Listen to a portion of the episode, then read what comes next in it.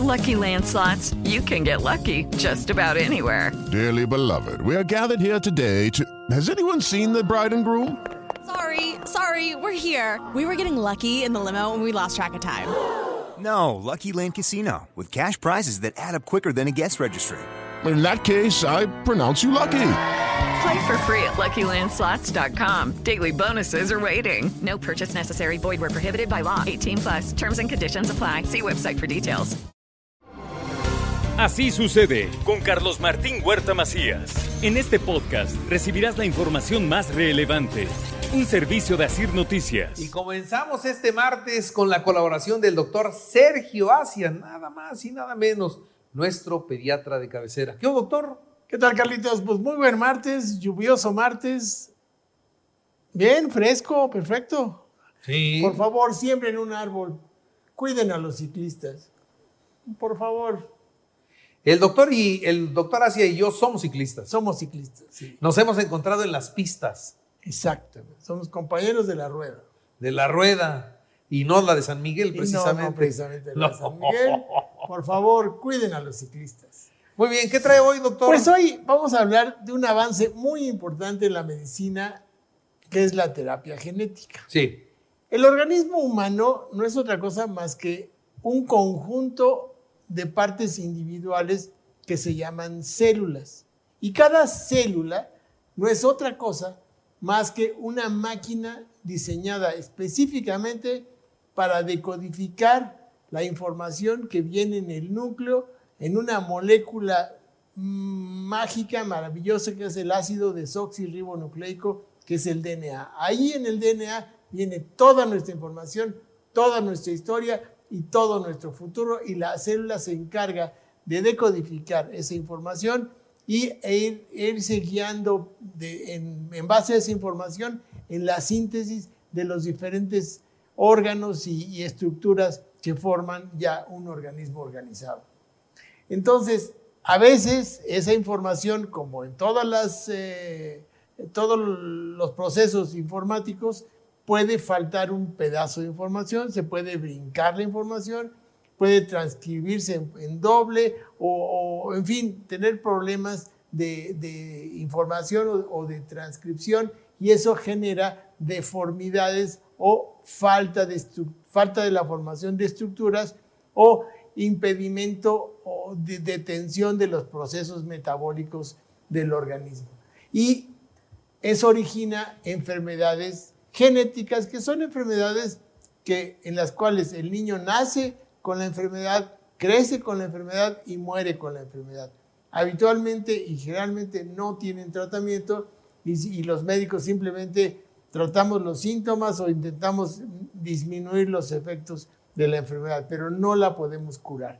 Una esperanza de los médicos es insertarle al, al genoma, a esa información del DNA, insertarle el, el trozo de información que le falta para curar la enfermedad. Es una esperanza de los médicos que poco a poco se está viendo real- realidad porque ya los científicos están, se inventaron técnicas que cortan y pegan el DNA y pueden insertar fácilmente eh, genes en- dentro de la información. Y eso está revolucionando la medicina. La terapia génica puede ser de diferentes tipos. Por ejemplo, pueden insertar genes antes de que nazca el individuo. O sea, simplemente seleccionando el espermatozoide o el óvulo, identificar el, gen faltante o alterado y ahí mismo en el óvulo o el espermatozoide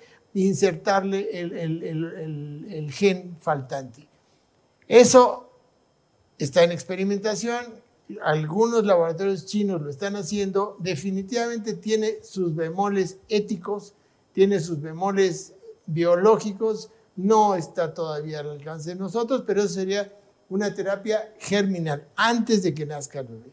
Una vez que nace el bebé e identificamos el problema, es la mayor parte de los casos, entonces eh, el tratar de insertar el gen faltante ya es un poco más difícil, como en la fibrosis quística o la an- anemia drepanocítica, y habitualmente se usan vectores virales que introducen el, el- gen faltante dentro de la célula. Y hay otra técnica también apasionante y difícil en la cual extraen las células del organismo, las llevan al laboratorio, en el laboratorio les insertan los genes faltantes o los genes que quiere el científico, eh, ah, cultivan las células y se las, vuelve, se las reintroducen al, paciente por medio de una, de una venoclisis o de un injerto. Entonces, esas son diferentes modalidades de la, de la tera- terapia genética. Es una terapia, te repito, que tiene un extraordinario potencial y va a revolucion- revolucionar el, tratamiento y pues es un campo de investigación muy fértil y pues eh, en general vamos a, la terapia génica se va a utilizar en trastornos genéticos hereditarios, por- como por ejemplo la fibrosis quística ya decía, la enfermedad de Huntington, en la que tratamos de, reemplazar genes defectuosos. Enfermedades de los ojos, como la retinosis pigmentaria, la maurosis congénita, el cáncer. El cáncer es, es una enfermedad genética y Aquí es donde las células las sacan, les introducen el gen, las células inmunológicas las sacan del organismo, les introducen el gen, las enseñan a pelear contra el tumor y se las vuelven a poner al paciente y encontramos y se han visto curas no me- Milagrosas. No me, gusta usar la palabra, pero curas muy, muy, muy importantes, llamadas milagrosas, de tumores, sobre todo en leucemia refractaria en los niños. Si esto parece ciencia ficción, doctor. Enfermedades metabólicas de las cuales falta un solo gen. Entonces se, se los introducen y los niños se curan bien. Los La- diabéticos. los diabéticos, la medicina regenerativa, la- o sea, se nos echa a andar la imaginación. La vejez no es otra cosa más que una enfermedad genética. Entonces, ¿por qué? Porque las células también están programadas para un cierto número de divisiones y al llegar a ese cierto número de divisiones se, se mueren. Entonces empezamos a envejecer. Si nosotros modificamos esa información, las células pueden ser eternas. La vida eterna suena, suena a ciencia ficción, como tú dices, pero ya no está tan remota de nosotros. Entonces, eh, las direcciones que puede tomar la medicina en el futuro son múltiples. Pero, pues es- esto es una investigación, todavía no está al alcance de nosotros los mortales. Y pues mientras, mientras eso sucede, nos tendremos que seguir enfermando y nos tenemos que seguir muriendo como Dios manda. Pero no morirse debe ser también feo, ¿no? No morirse pues, también debe ser feo, pero pues es una experiencia que muchas, muchos, muchos andan buscando. ¿Usted se quiere morir Pues, o mira, quiere seguir? O sea, el objetivo de la medicina es aliviar la enfermedad y mantener la salud. Si ese objetivo se logra, pues el individuo nunca va a morir, siempre va a estar sano y libre de enfermedades cuando aprendamos a tratar todas las enfermedades. Ese, eso por supuesto que no lo vamos a ver nosotros ni nuestros hijos y probablemente ni nuestros nietos, pero no es algo imposible la- el, el hacer bebés. eh, ¿Vieron un mundo, leyeron Un Mundo Feliz?